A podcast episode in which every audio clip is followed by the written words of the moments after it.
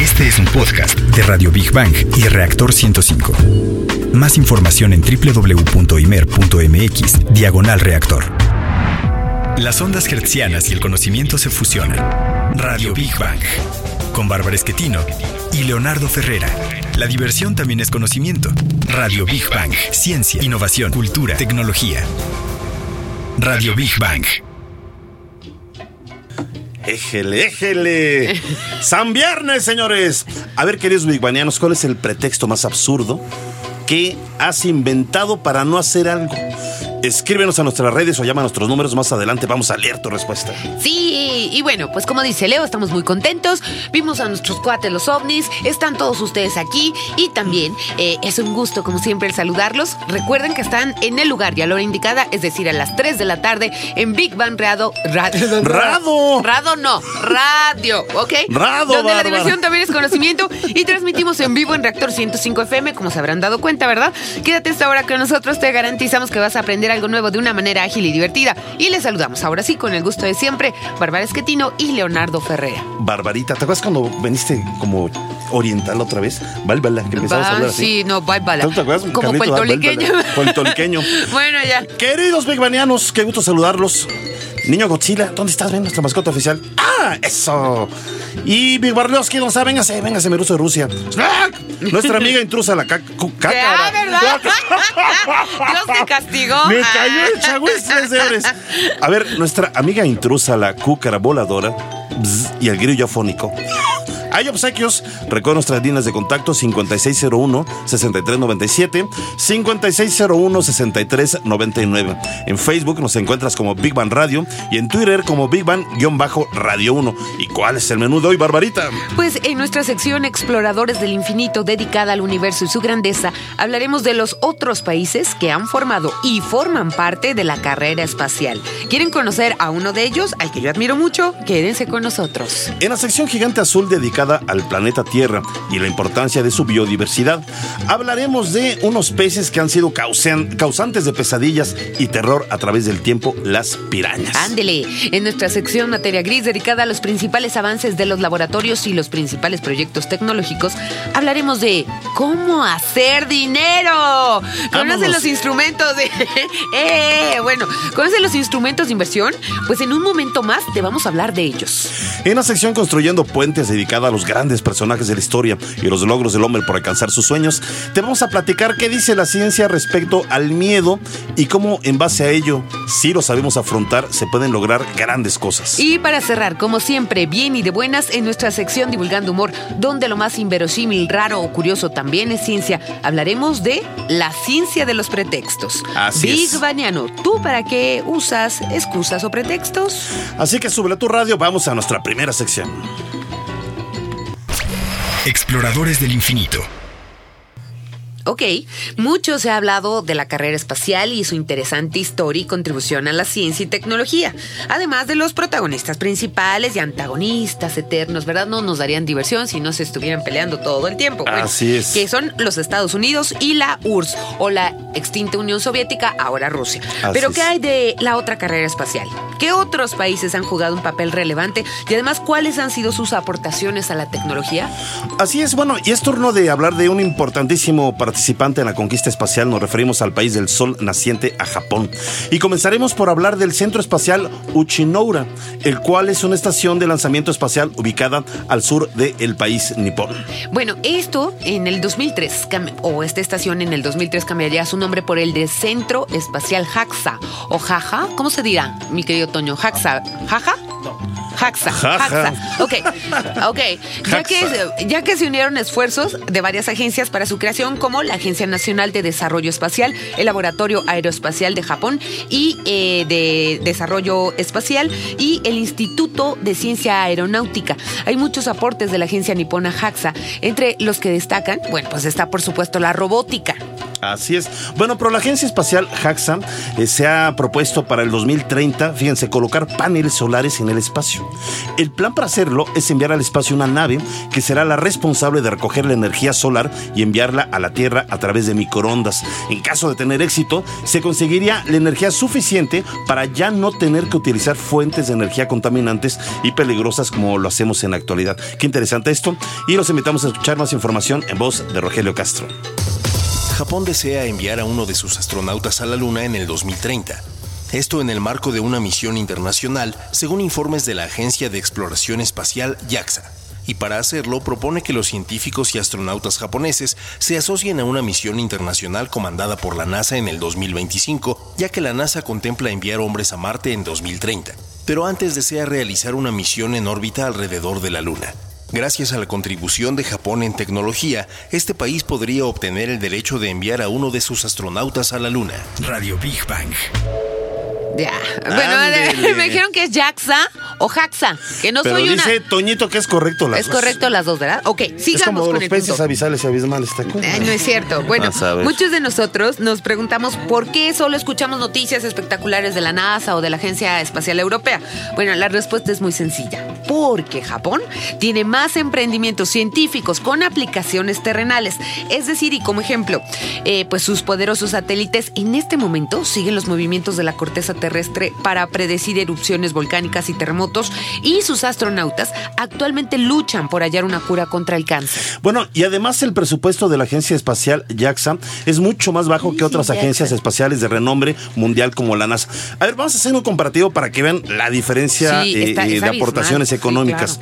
Al año, JAXA tiene un presupuesto de solo 1.64 millones de dólares, o sea, poquito más de millón y medio, mientras que la NASA cuenta con 19 mil millones de dólares. Bueno, estarán de acuerdo en que esta diferencia pues es abismal, pero JAXA está trabajando de cerca con la iniciativa privada, lo que es también es muy importante, la cual está proviendo de muchos eh, de sus fondos y esta inversión a los empresarios les ha hecho tener también a su vez importantes ganancias. Y saludamos en el estudio a nuestro divulgador de temas del espacio, nuestro querido Toñito Yedías. ¿Cómo estás, mi querido Toñito? Hola, ¿qué tal? Hola. Toñito. Estoy viendo tu teléfono, que es Flash Gordon. ¿o qué? Sí, es Flash.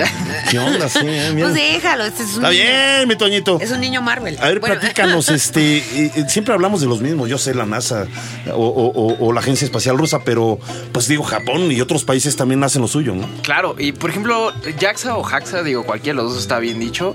eh, es una es de las pocas agencias espaciales que es muy discreta en lo que realmente hacen. O sea, antes, digámoslo así, cuando ellos dicen algo que quieren hacer es porque ya lo tienen muy, muy, este premeditado y posiblemente tengan algo avanzado del proyecto para poder realizarlo.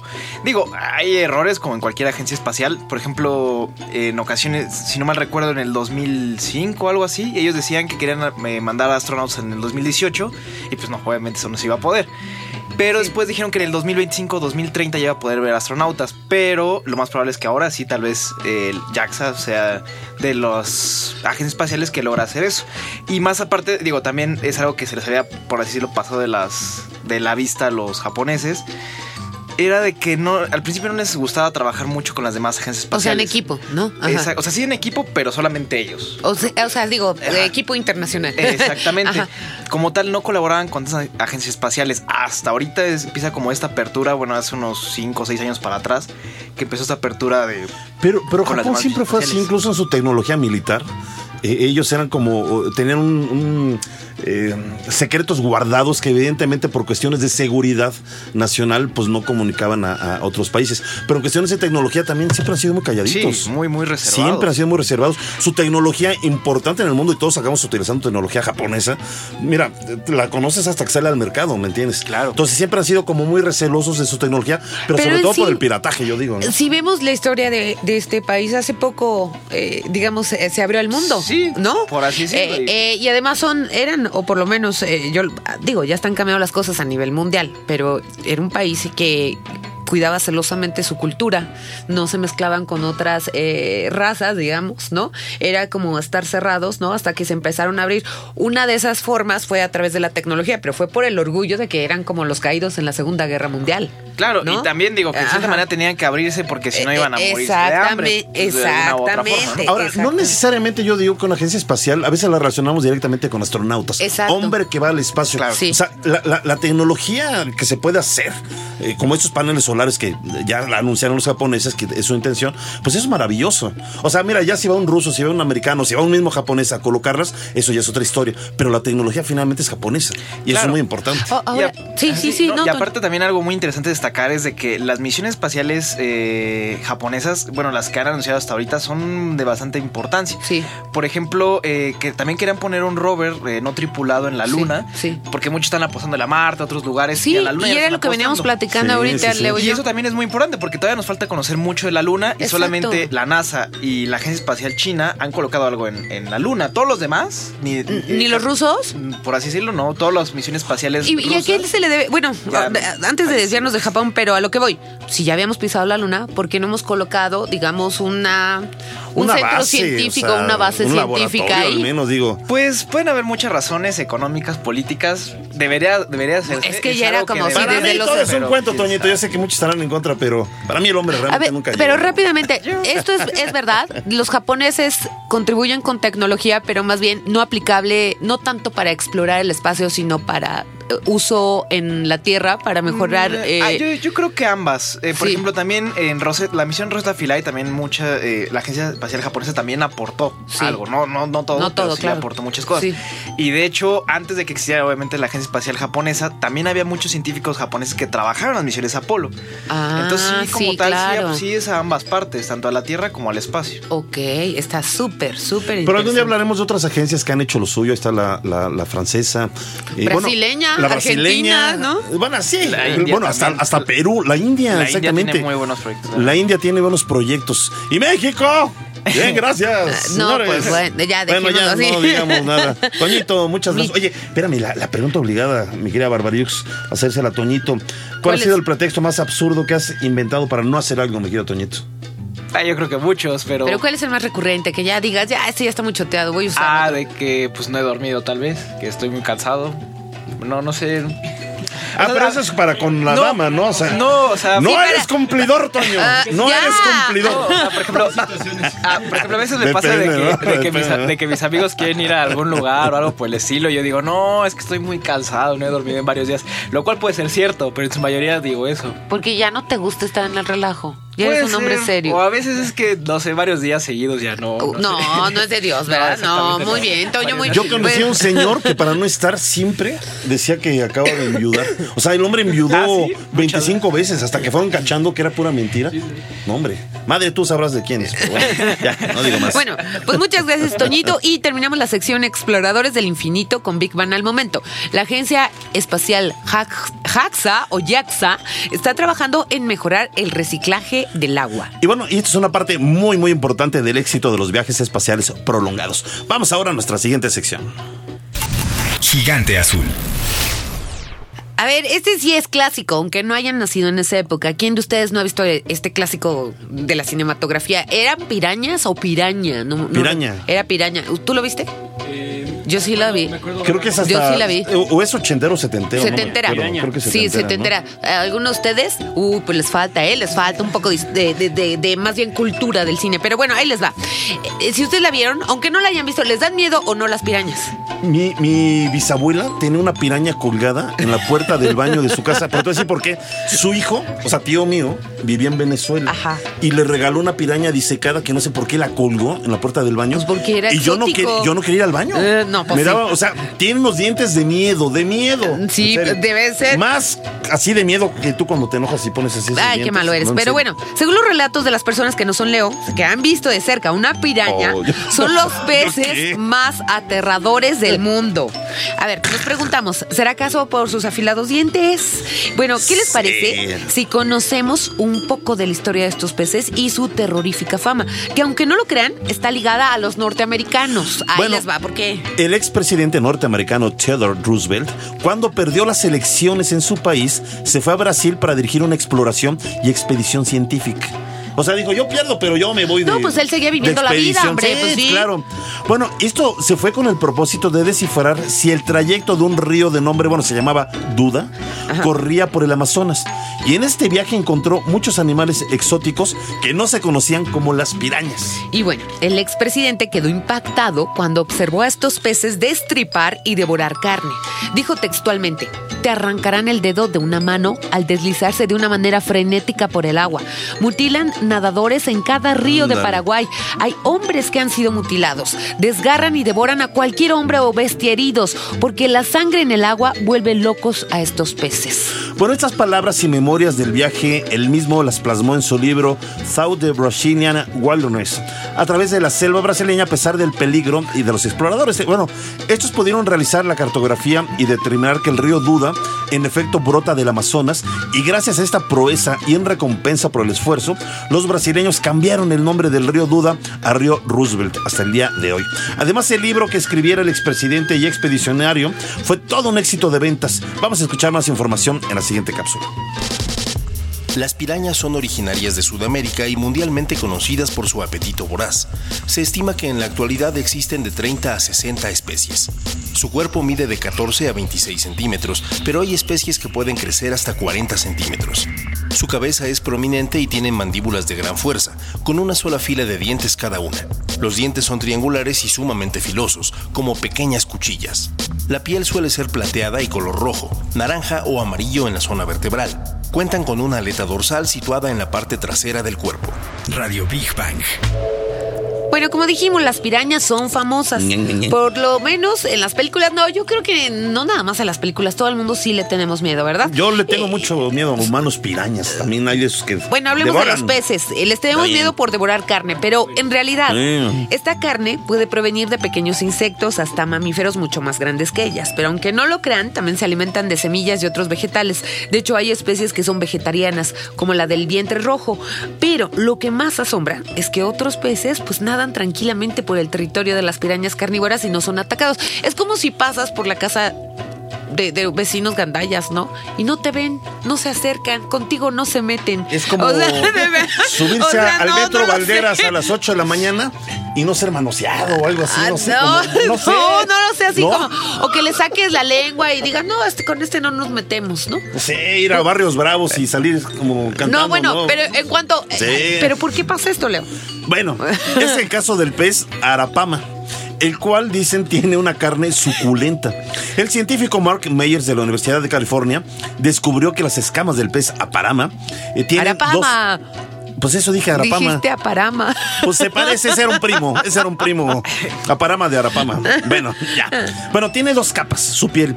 Y esto les genera resistencia, ya que los dientes de las pirañas se quiebran en la primera capa. Hoy está bueno, ¿eh? Sí. Y la segunda capa es la que les da flexibilidad para seguir nadando. Y saludamos eh, vía telefónica a nuestro amigo el biólogo Luis Mariano Sánchez de la Conavio. ¿Cómo estás? Hola. ¿Qué tal? ¿Cómo están? ¿Cómo Ay, estás? yo Buenas dije, ya tardes. te llevó una piraña, ¿qué pasó? ¿Cómo estás? Buenas tardes. Gracias por estar aquí.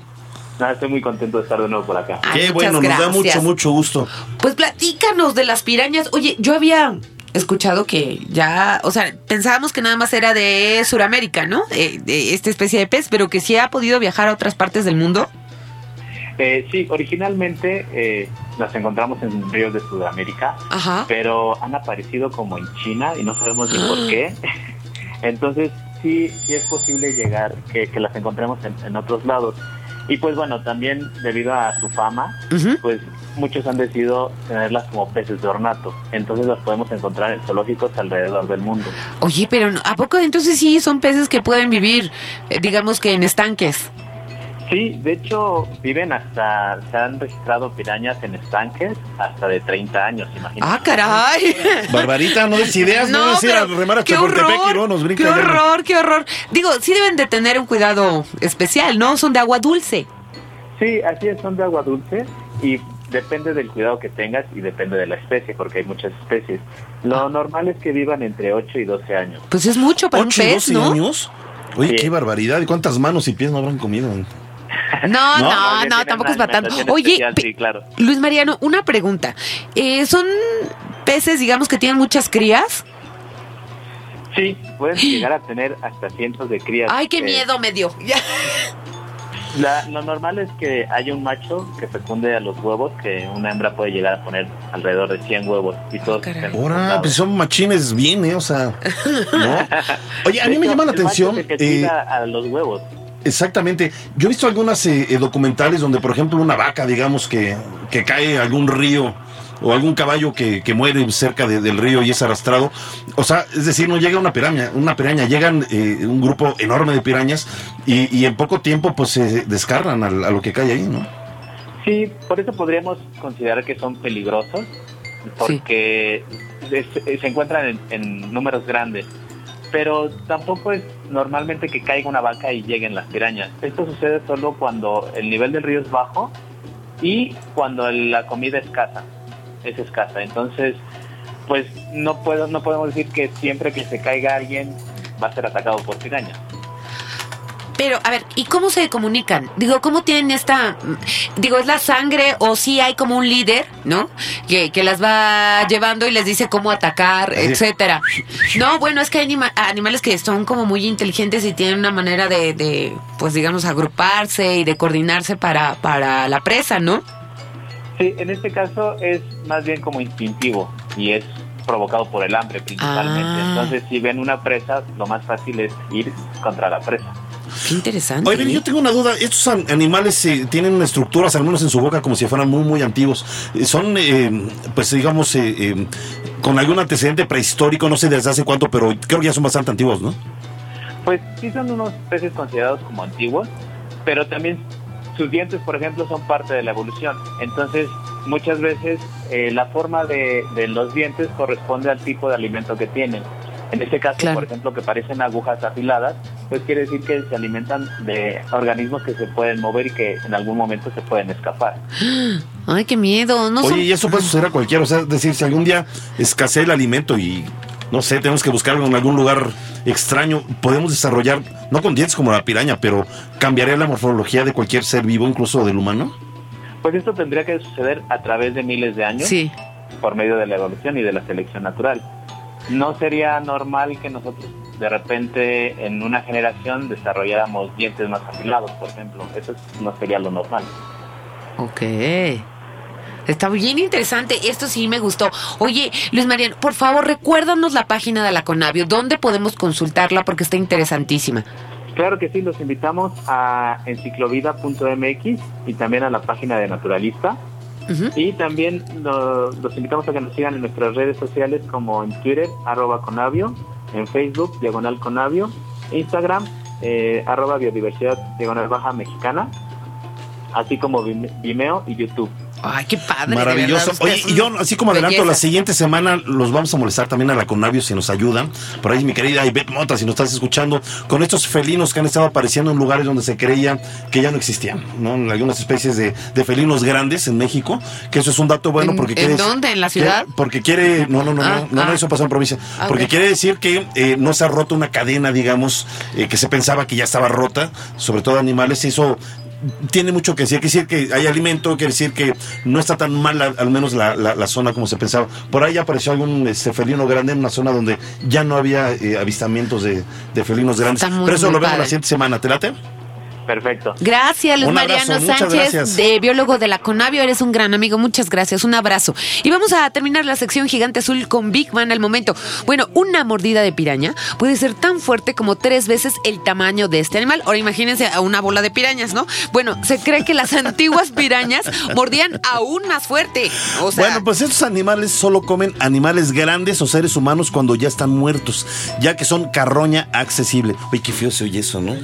pues sí, No, porque no, no. digo, no la tienes que ir a buscar, te llega, ¿no? No, pues sí, yo paso. y es yo, más fácil como deshacerla. Yo O sea, estamos no. hablando naturalmente, ¿eh? No se espante. yo no voy a remar Exacto. esos lugares. Ah. Yo no paso. Bueno. Bueno, este, pues vamos a nuestra siguiente sección. Sí. Venga. Materia gris. Ok, en alguna ocasión, Leo y yo estábamos hablando acerca del futuro laboral y por lo tanto el de una pensión en México, ¿verdad? Para los que no lo tienen, ok. Y este panorama, ya lo dijo Carlos, es bastante complicado, sobre todo para los jóvenes que se están integrando a la vida laboral. Bueno, y por dicha razón necesitamos conocer alternativas diferentes para hacer que nuestro dinero crezca y una de ellas es invertir. Pero, ¿cómo hacerlo? si la mayor parte de nosotros desconocemos del tema y creemos que solo es un recurso de gente que tiene mucho dinero. Exacto. Bueno, la buena noticia es que todos podemos hacerlo y tener acceso a una institución de inversión. Y además no necesitamos ser millonetas.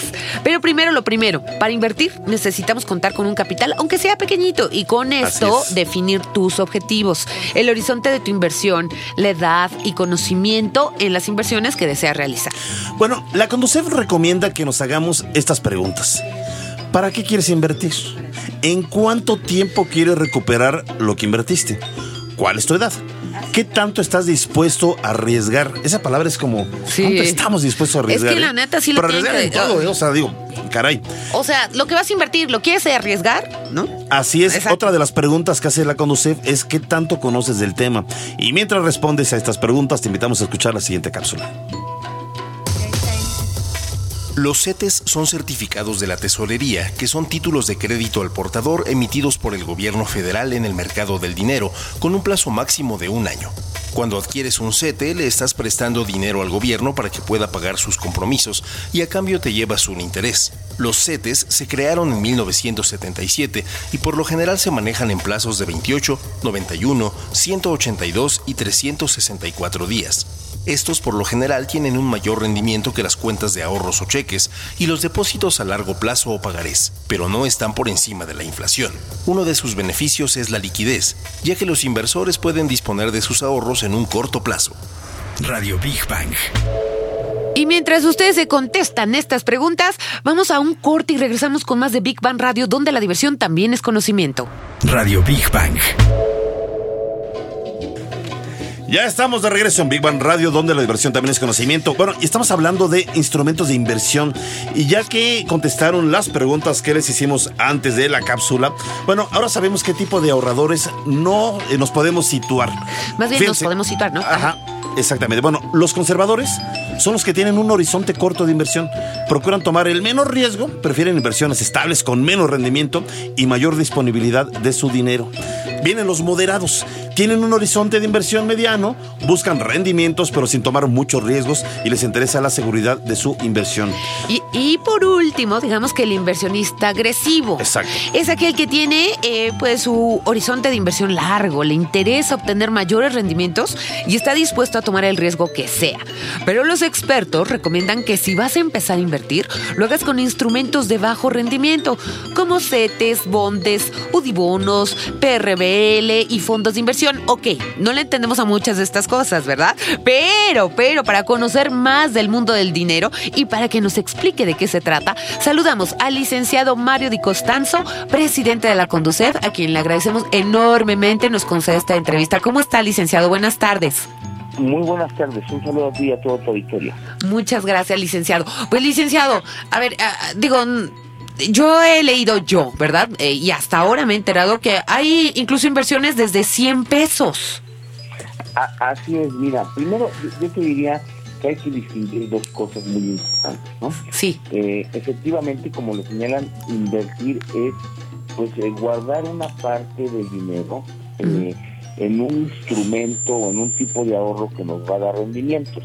Ahora, ¿qué rendimientos? Pues van a depender del riesgo que se tenga ese, ese instrumento. Te voy a dar un ejemplo. Sí. Un CETE, eh, un certificado del gobierno, sí. es un instrumento de muy bajo riesgo.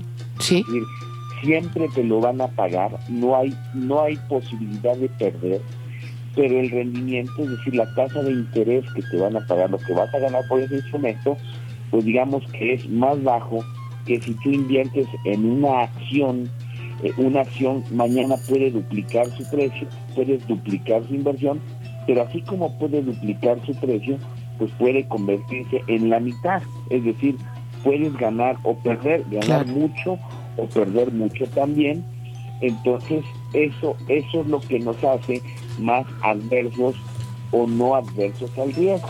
Claro. Pues todo esto lo tenemos que meditar, para qué queremos invertir, qué tan rápido requerimos estos rendimientos, porque si tú me dices yo voy a invertir a muy largo plazo, ah bueno, pues entonces tienes la oportunidad de que si perdiste hoy, recuperarte mañana.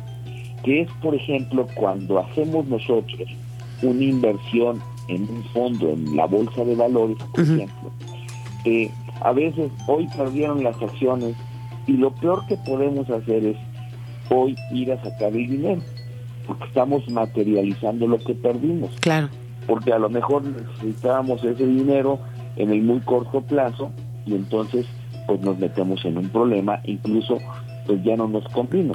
En cambio, si yo digo voy a meter este dinero en la bolsa, lo voy a tener un año, independientemente si hoy perdió o ganó, pues ahí lo voy a dejar y a lo mejor mañana me recupero y en el mediano plazo sí voy a ir obteniendo un rendimiento más alto que el que obtendría en un CETE, eh, pero eh, obviamente eh, de una manera más moderada. Ahora, ¿cómo es esto de los 100 pesos? Sí. Los certificados de la Tesorería de la Federación, que son bonos del gobierno, bonos que respalda el gobierno mexicano, pues pueden ser comprados, pues yo te diría básicamente por toda la gente, tú entras a la página de internet de CETES Directo sí. eh, y ahí haces tu operación para adquirir 100 pesos de un CETE. Ah, pues está muy interesante. a mí me va a dar probablemente una tasa de interés más alta que una cuenta de ahorro en un banco. Sí. A lo mejor a veces en un banco pues nos regalan un sartén o una vajilla y no una tasa de interés. Sí. Eh, y, eh, pero va a ser muy seguro, ¿me explico? Sí. No hay manera de que pierdas tu dinero. Diga, pues ya quebré y no voy a pagar los otros, claro. por ejemplo. Ahora, sí tenemos que informarnos, eh, eh, y no solamente informarnos, las inversiones que podemos hacer a través de un banco, a través de una casa de bolsa. Pero. ¿qué es lo importante? Que entendamos eh, la naturaleza, no es un ahorro. Por ejemplo, si yo llevo mi dinero a, a guardar a una cuenta de ahorro, y vamos a decir, tocamos madera, todo, pero mañana quiebra el banco. Tenemos un seguro de depósito, un seguro de depósito que cubre eh, aproximadamente 2, millones 100 mil pesos, ¿no? Son 400 mil UDIs eh, lo que cubre este seguro de depósito. Pero si yo soy inversionista en la bolsa y quiebra la empresa donde yo eh, invertí, no tengo ningún seguro de depósito. Uy. Por eso es que eh, hay que eh, estudiar bien, hay que entender bien lo que estamos haciendo, pero sobre todo esto, porque es una queja que nos llega mucho a conducir. Cuando nosotros eh, eh, hacemos operaciones de inversiones en bolsa, por ejemplo, a través de fondos, están obligados quienes nos están asesorando a ponernos un perfil. Hace un rato lo comentaban. Sí. Eh, si nuestro perfil, digamos, es de principiantes, si es agresivo, si es de experto, en función también de lo que nosotros conozcamos del mercado. Sí. Hay personas a veces que no, que no se fijan en esto o no se dan cuenta y pueden ser personas eh, muy novatas, vamos a llamarlo así, o nuevas, que de repente les ponen un perfil agresivo. Claro. Y entonces dicen, oiga, pues yo por qué ahorita tengo menos. Pues tienes menos porque a lo mejor se invirtió todo tu dinero en acciones y estas acciones perdieron. Oiga, licenciado, el tiempo es un tirano en radio y se nos está acabando el tiempo de la entrevista, pero yo antes de despedirnos le quisiera pedir que nos diera eh, pues una página para que todos los amigos radioescuchas consulten esto que nos acaba de platicar amablemente y, y bueno, pues los datos de la Conducef. Sí, Desde, desde luego, el centro de atención telefónica es el 01800 999 8080. El sitio web es conducef.gov.mx.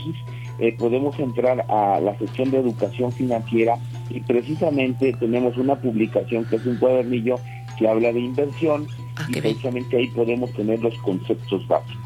Y Perfecto. Cualquier otra duda, pues a través del centro de atención telefónica o en las propias delegaciones eh, de la Conducef. Le agradecemos enormemente que nos haya gracias. eh, eh, concedido perdón, esta entrevista. Licenciado, licenciado Mario Di Costanzo, presidente de la Conducef. Muchas gracias. Oye, fíjate Al que... contrario, muy buenas tardes. Gracias. Gracias, muchas gracias, licenciado. Fíjate, me llama la atención, siempre nos quejamos de que no tenemos dinero, de que no tenemos para invertir, pero eso sí, para la pachanga, para las vacaciones, para los 15 años, siempre sale dinero porque sale, ¿no? Sí. A la hora de la hora, ¿no? Sí, El, bueno. el- el asunto creo que es cultural, a veces tenemos miedo para ahorrar. ¿Cuántas veces se ha dicho que de cada 10 pesos podemos ahorrar al menos un peso? O de cada 100 tratar de ahorrar de 10 pesos. Eh, No lo hacemos. O mira, o hay no lo hacemos, ciertas ¿no? etapas en, digamos que en el año, en donde recibimos un poquito más. Si tal vez eh, pudiéramos separar una parte proporcional, ¿no? Un 10% de lo que recibamos extra, podríamos el poner a trabajar nuestro dinero. Pues sí, exactamente. Ah, pero Bueno, bueno. pues vamos a concluir la sección materia gris con Big Bang al momento. La bolsa de Nueva York es el mayor mercado de valores en el mundo en el volumen monetario y el primero también en números de empresas. Sí, el origen de la Bolsa de Valores de Nueva York se debe a un árbol que había en Wall Street. Sí, ahí donde está el toro. En donde se reunían financieros y especuladores. Y de ahí nació la bolsa, fíjate. Ah, caray. Bueno, ok. Vamos a nuestra siguiente sección. Venga, venga. Construyendo puentes. A ver, yo sé que esta palabra todo el mundo diría que no, pero eh, cuando queremos buscar el éxito en lo que nos propongamos, a la hora de la hora nos da miedo. Tal vez. ¿A ti te da miedo el éxito? Mm, no, no, no el éxito. Tal vez eh, El proceso. el proceso. Ajá. Las caídas que hay, me imagino, sí, ¿no? Lo que tendrás que pasar para lograrlo, ¿no? Exactamente. Ajá, sí. y digo, a todos nos ha pasado, o sea, finalmente. ¿no? Bueno, a todos, como decíamos, nos puede pasar y cada vez que quieres, quieres eh, comenzar algo o aventurarte a lo desconocido, hay un pequeño detalle que siempre te impide a dar el primer paso. Un factor que señala los posibles riesgos, que te recuerda las limitaciones o simplemente que dice que no eres lo suficientemente capaz bueno para lograr lo que te propones. Pero no es así. El miedo, escúchenlo bien, Big Banianos, el miedo, y no es al coco, el miedo es el compañero ideal para lograr cosas geniales. Si lo tomamos como aliado, ¿eh? Exacto. Por ejemplo, Albert Einstein, el científico más importante del siglo XX, bueno, pues sus profesores dudaban de sus capacidades académicas, porque ya lo hemos platicado, ¿verdad? Eh, empezó a hablar y a leer muy tarde. Einstein abandonó la escuela a los 15 años. Más tarde se supo que era disléxico y actualmente es considerado uno de los mayores genios de la historia en la física, las matemáticas y la astronomía. Bueno, pues Walt Disney tampoco la tuvo fácil en sus inicios. Fundó una empresa, no la que conocemos, fue otra. Y un año después de fundar su primera empresa y de, eh, agotar sus recursos económicos, terminó en bancarrota. Su situación era tan complicada que incluso tuvo que vender su cámara, una cámara que le había costado dinero y que apostaba todo con su cámara, la tuvo que vender Entonces para poderse como pagar. Walt Disney. ¿eh? Bueno, pues y, y- y la vendió para poderse pagar el viaje a, a lo que pues ya era la meca de- de- del cine Hollywood Ajá. para tratar a ver si algo podía hacer ahí. No importa, ¿eh? aunque sea este, ilustrando zapatos, pero dijo, yo voy a Hollywood y vendió su cámara para poderse pagar el viaje. Allí decidió empezar de nuevo hasta fundar lo que hoy se conoce como la gran fábrica de los Ve sueños. qué bonito. Steve Jobs, el genio de la informática, decía que cuando innovas cometes errores, así que no se sientan mal. Es mejor admitirlos rápidamente y seguir adelante apostando por tus otras innovaciones. Bueno, tras varios fracasos, Steve vivió una época complicada en Apple que acabó con el informático despedido de la compañía. Bueno, pues aún así Steve Jobs nunca dejó que los fracasos lo apagaran y a su vuelta a Apple revolucionó el sector tecnológico con la era iPod. Para más ejemplos, vamos a nuestra siguiente cápsula. Charles Chaplin, el actor y director de cine, tenía una visión innovadora. Estudios y productores lo rechazaron en un inicio porque consideraban que su forma de actuar no se entendería.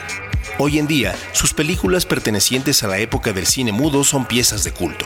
Otro ejemplo de celebridad que venció el miedo es Henry Ford, quien decía que el fracaso es una gran oportunidad para empezar otra vez con más inteligencia.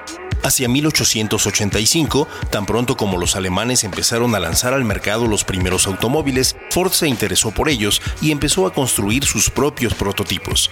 Sin embargo, sus primeros intentos fracasaron. No fue hasta 1903, con el lanzamiento de Ford Motor Company, que alcanzó el éxito convirtiéndose en el fundador de una de las marcas de coches más conocidas en todo el mundo. Radio Big Bang. Fíjate que ahorita lo que yo estaba comentando, este, lo que estaba en la cápsula, yo no sabía que Steve Jobs había sido corrido de su propia empresa. Sí, lo que pasa es que, mira, se empe- empezó a crecer mucho, o sea, la fundó de cero, pero le hizo crecer mucho y, por supuesto, tuvo accionistas. Entonces era como tan extraño para ellos su forma de ver el mundo y de crear que pues dijeron, ¿sabes qué? Ya, te, o sea, somos mayoría, ya vete, ¿no? Este, y después lo tuvieron que volver a llamar porque no, nadie revolucionaba. Tenía una mirada muy, muy crítica. ¿Sabes qué tienen eh, muchos de los hombres de éxito? Yo lo definiría una palabra, necedad. Sí. Pero es una necedad buena. O sea, es decir, Creen en ellos Todos- también, ¿eh? yo no he conocido a alguien en verdad, bueno, al menos que yo de carne y hueso haya conocido en persona, que no haya tenido éxito y que en un inicio No haya fracasado, ¿no? haya sufrido o fracasado Sí. o perdido en muchos sentidos. Sí. Su necedad, pero necedad de la buena, de decir, puedo porque puedo. Sí. Y a pesar de las caídas y a pesar de lo que sea, logró, lograron salir adelante. Exacto. Y bueno, siguiendo con el tema sobre lo que representan los miedos, el éxito o el fracaso. El Centro Nacional de las Artes, CENART, presenta dos nuevas obras de teatro bajo la dirección de Hugo Arrevillaga, Sedientos y Camino para recuperar mi rostro. Son dos obras de, a ver si lo digo bien, Ajá. Mahdi No. Mougad. YD Mowat, ¿no? Eso, eso. Muy bien, Bárbara Ok. Esquetino con Ya. clases aquí. Muy bien. Escritor y dramaturgo libanés canadiense. Bueno, la identidad, el sentido de pertenencia y los miedos que enfrentamos en la juventud son los temas eh, de estas puestas en escena que se presentarán en el Foro de las Artes del CERNART. Eh, bueno, esta temporada eh, pues estará hasta el 14 de julio con funciones los jueves y viernes a las 8 de la noche. Y está con nosotros vía telefónica el director de teatro Hugo Arrevillaga. Hola, buenas tardes, ¿cómo estás Hugo? Muy bien, y ustedes buenas tardes. Muy pues, bien, muy Suenan contentos. muy bien estas obras, ¿eh? Muchas Sedientos y camino para recuperar mi rostro. A ver, platícanos. Bueno, estas obras son de Mawad, como bien decían, un autor que en los últimos años en nuestro país ha tenido muy buena respuesta por parte del público Sí. y siempre son eh, muy desafiantes para los actores y actrices que las emprenden. Ajá. Eh, estas en particular, Sedientos y Camino para recuperar mi rostro, son obras que eh, fueron hechas particularmente para público joven. ¿Qué quiero decir con esto? Que bueno, en realidad su, digamos que su historia, su médula, eh, parte de la idea de tratar de comunicarle a los jóvenes algo eh, que tenga que ver con su propia búsqueda del sentido de la existencia en estos tiempos que son tan vertiginosos y en los Claro. cuales muchas veces eh, incluso no puede uno eh, como joven entender qué es lo que está pasando alrededor y mucho menos entender entonces o llegar a concluir cuál es aquella profesión que uno tendría que tomar para el resto de su vida. Exacto. Yo, yo lo que estaba platicando la otra vez con Leo, que veo que es más difícil la comunicación hoy en día, tal vez por el internet o por toda la era digital, ¿no? Eh, los jóvenes, los jóvenes no se saben comunicar. Si uno cuando estaba chavo te costaba trabajo expresar tus sentimientos, no lo ¿Cómo entendías bien. chava? Bueno, yo soy chavo. Bueno, eh, me, me refiero a cuando tenía 12 años, no, pero, pero a lo que voy, eh, este autor, por lo que veo, viene de un entorno difícil, sale de una guerra siendo muy chico, ¿no? Se va a un país eh, diferente, como que vive todos los aspectos más crueles que un humano puede vivir, digamos, siendo muy, muy joven. Así es, exactamente, y creo que todo eso que este autor, Wajid Mawad, vivió en su infancia, Sí. porque tuvo que salir prácticamente huyendo de la guerra De Líbano, civil sí. en Líbano a los siete años con su familia, Sí. a resguardarse en Francia y posteriormente en Canadá, lo permearon en gran medida para que contara estas historias, ¿no? Desde el punto de vista de un exiliado y de una Claro. persona que sobrevivió a la guerra. Claro, Pero eso es muy interesante lo que estás comentando en el sentido eh, del mensaje a los jóvenes. Eh, eh, vivimos ti- tiempos agitados, como tú lo decías, en muchos sentidos, pero creo que el mensaje puede ser es, a pesar de eso, tú puedes. Hay o sea, puedes salir adelante, ¿no? ¿no? Claro. Exactamente, fíjate que a mí eso me llama mucho la atención al ver la respuesta de los jóvenes, porque si bien estamos viviendo tiempos agitados, opacos, donde eh, la información corre a una velocidad mucho mayor a nuestra capacidad de entendimiento a veces, Es verdad. eh, estas historias están ahí para detenernos un momento y decirnos, eh, si tú sigues eh, en el- la batalla para cumplir tus sueños, puedes realmente lograrlo. Tienes que confiar en ti, tienes que Eso. confiar en la amistad, en el amor, en el amor propio.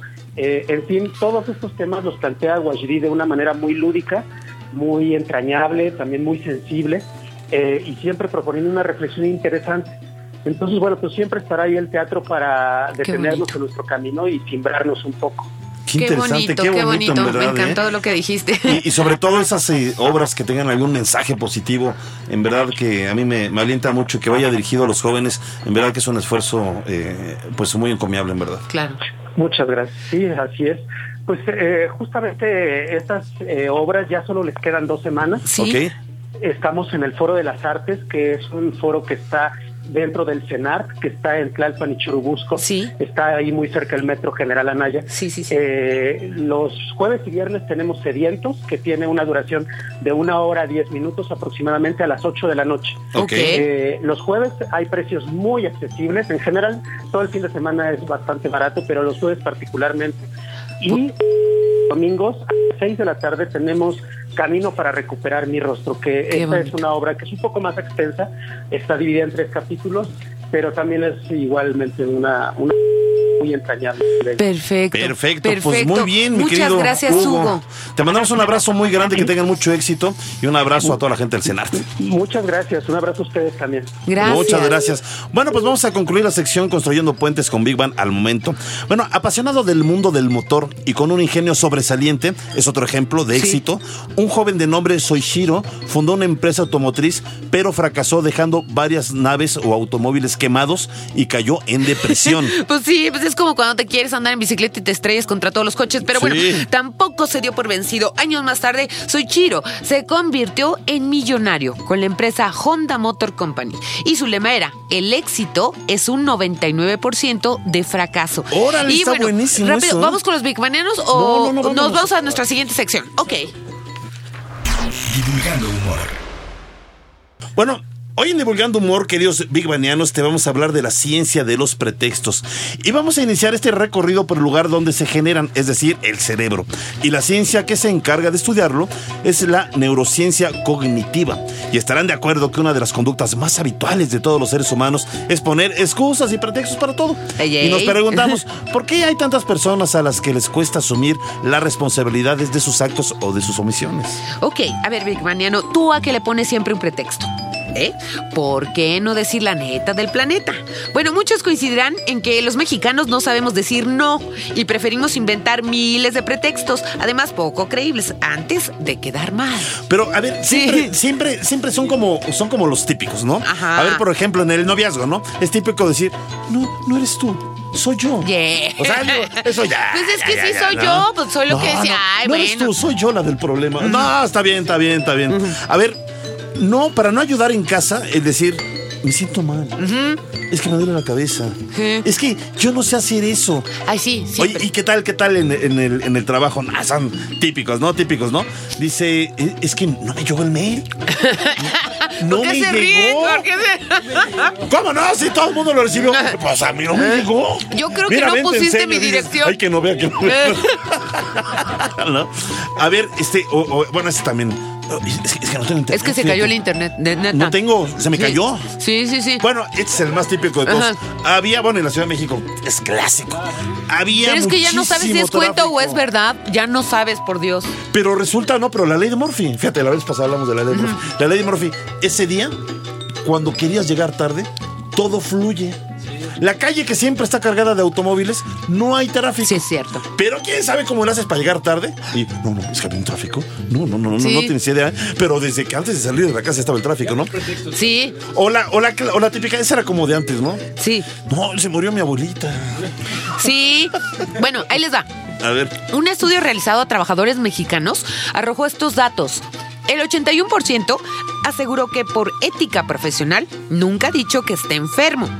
Pero el 16% reconoció que recurre a este pretexto cuando necesita hacer trámites o ir a buscar otro trabajo. Ándale. ¿A quién? Bueno, pero escuchen esto. El 3% usa esta excusa cada vez que puede por el solo gusto de quedarse a descansar. Ok, vamos a escuchar nuestra siguiente cápsula. La psicoanalista Alejandra Rivas, de la Sociedad Psicoanalítica de México, menciona que la mayoría de las personas usan excusas por diferentes razones. Por ejemplo, para no enfrentar algo que no quieren y piensan que es poco cortés decirlo. Para esconder la verdad. En nuestra sociedad la verdad se dice de una manera velada y no directamente, ya que se piensa es de mala educación. para evitar confrontaciones ya que esto puede dañar nuestra imagen o terminar con una amistad. Y por último, las usamos para evitar la realidad y sentirnos mal internamente. Radio Big Bang. Oigan, pero no solo los mortales o comunes y corrientes eh, eh, las usamos. O sea, las excusas. Exactamente, Sí. las excusas.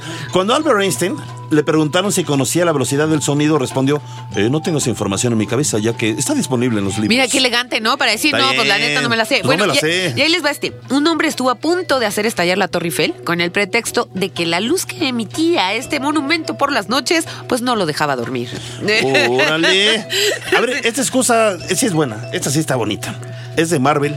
Marvel al enterarse que un niño que no quiere usar un, su o sea, dispositivo... estaba, no oía bien, ¿verdad? un niño que no oía bien, este, al enterarse que eh, el niño no quiere usar su dispositivo de audición con excusa de que los superhéroes no usan estos aparatos.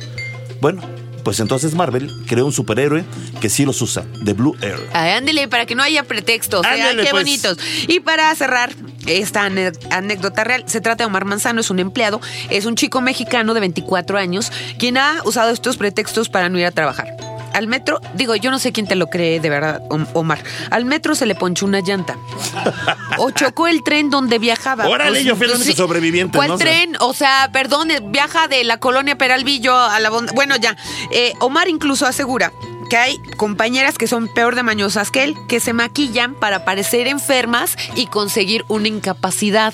Pero se las creen en el seguro social, ¿tú crees? Órale, no se vale. Ok, rápidamente, quiero leer algunos de los pretextos de A los ver, Big venga, Que yo sé que son rete trabajadores, ¿verdad? Pero de que les ganan las ganas de irse para otro lado, yo cómo le hago, ¿verdad? Para detenerlos rápidamente. Juan Carlos Torres, es mi mamá que no me deja salir y te la encuentras a la madre. Ah, ya lo leí. Ande. Dicen Banco, mi religión me lo impide, joven. Ok. Eh, eh, eh, Juan J. Belmonte, no puedo por recomendación médica. Anda. Casi me la creyeron. Saludos, Barbarita, la mujer, la voz más sexy de la radio. Y a Leo siempre, bueno, qué lindo. Jorge Gracias, Isaac gracias. Medina, es que se soltó bien canijo la lluvia y ni llovió ese día. Eh, ¿Quién no. Tabita? Se me olvidó y esa la aplico siempre. Jafo Noel García Alvarenga eh, dice: No te escuché, ¿me hablaste a mí? Saludos, Big Manea, te hablan, te hablan, de verdad, Carlitos. Eunice, tengo que cuidar a mis sobrinos. Daniela Lozada Cauduro, un chico que no me gustaba, me invitó al cine y le inventé que el cine me daba claustrofobia. ¡Ándale! ¡Qué buena onda! De verdad. No, pues Bueno, el cine de la claustrofobia, pues ya no lo puede llevar a ningún otro lugar. me- O sea, ya valió. Y- Ya valió. Se lo lleva al autocinema, imagínate. bueno, está Y bien. vámonos al bosque. Eh, no, no, pues, No, ¿qué pasó? no, a ver, a ver ardillas, a ver ardillas. Bueno, ya nos tenemos que Ya ir. nos oigan. vamos. Agradecemos en la producción de controles técnicos a Cristian Cruz en la producción general, Carlos Serrano, Ceci Mazariego asistiendo a la producción en la locución de las cápsulas, Rogelio Castro y a todos nuestros investigadores y científicos que amablemente participan con nosotros en cada emisión. Quiero mandar saludos a Slim Pixie. Dice, presente aquí escuchando los saludos. Eh, Gracias. ¡Saludos! Y bueno, eh, también, recuerden, queridos Big Banianos, sin ustedes este programa tampoco sería posible. Gracias por estar con nosotros. Gracias a nuestra mascota, el niño Godzilla, a nuestro corresponsal, el ruso de Rusia, Big Barlowski, a nuestra amiga intrusa, la cúcara voladora, y al grillo afónico. Nos despedimos. Una servilleta, Bárbara Esquetino y Leonardito Ferrera. Muchas Gracias, gracias. Barbarita. Gracias a Cristian Cruz. De, gracias, Cristian. Gracias, los queremos. No pongan pretextos. ¡Viva el amor! Y Feliz nada de, pretextos para no escuchar el próximo viernes Big Bang, ¿eh? Nada Ahí de que va. les da fobia en el cine. Nada. Ya no hay los cinemas abiertos. Eh, Bueno, Si no, al pues bosque muchas con gracias. Los Gracias. Adiós. Besitos. Bye Adiós. bye. Las ondas hertzianas y el conocimiento se fusionan. Radio Big Bang. Con Bárbara Esquetino y Leonardo Ferrera. Radio Big Bang. Esto fue un podcast de Radio Big Bang y Reactor 105. Más información en www.imer.mx, diagonal reactor.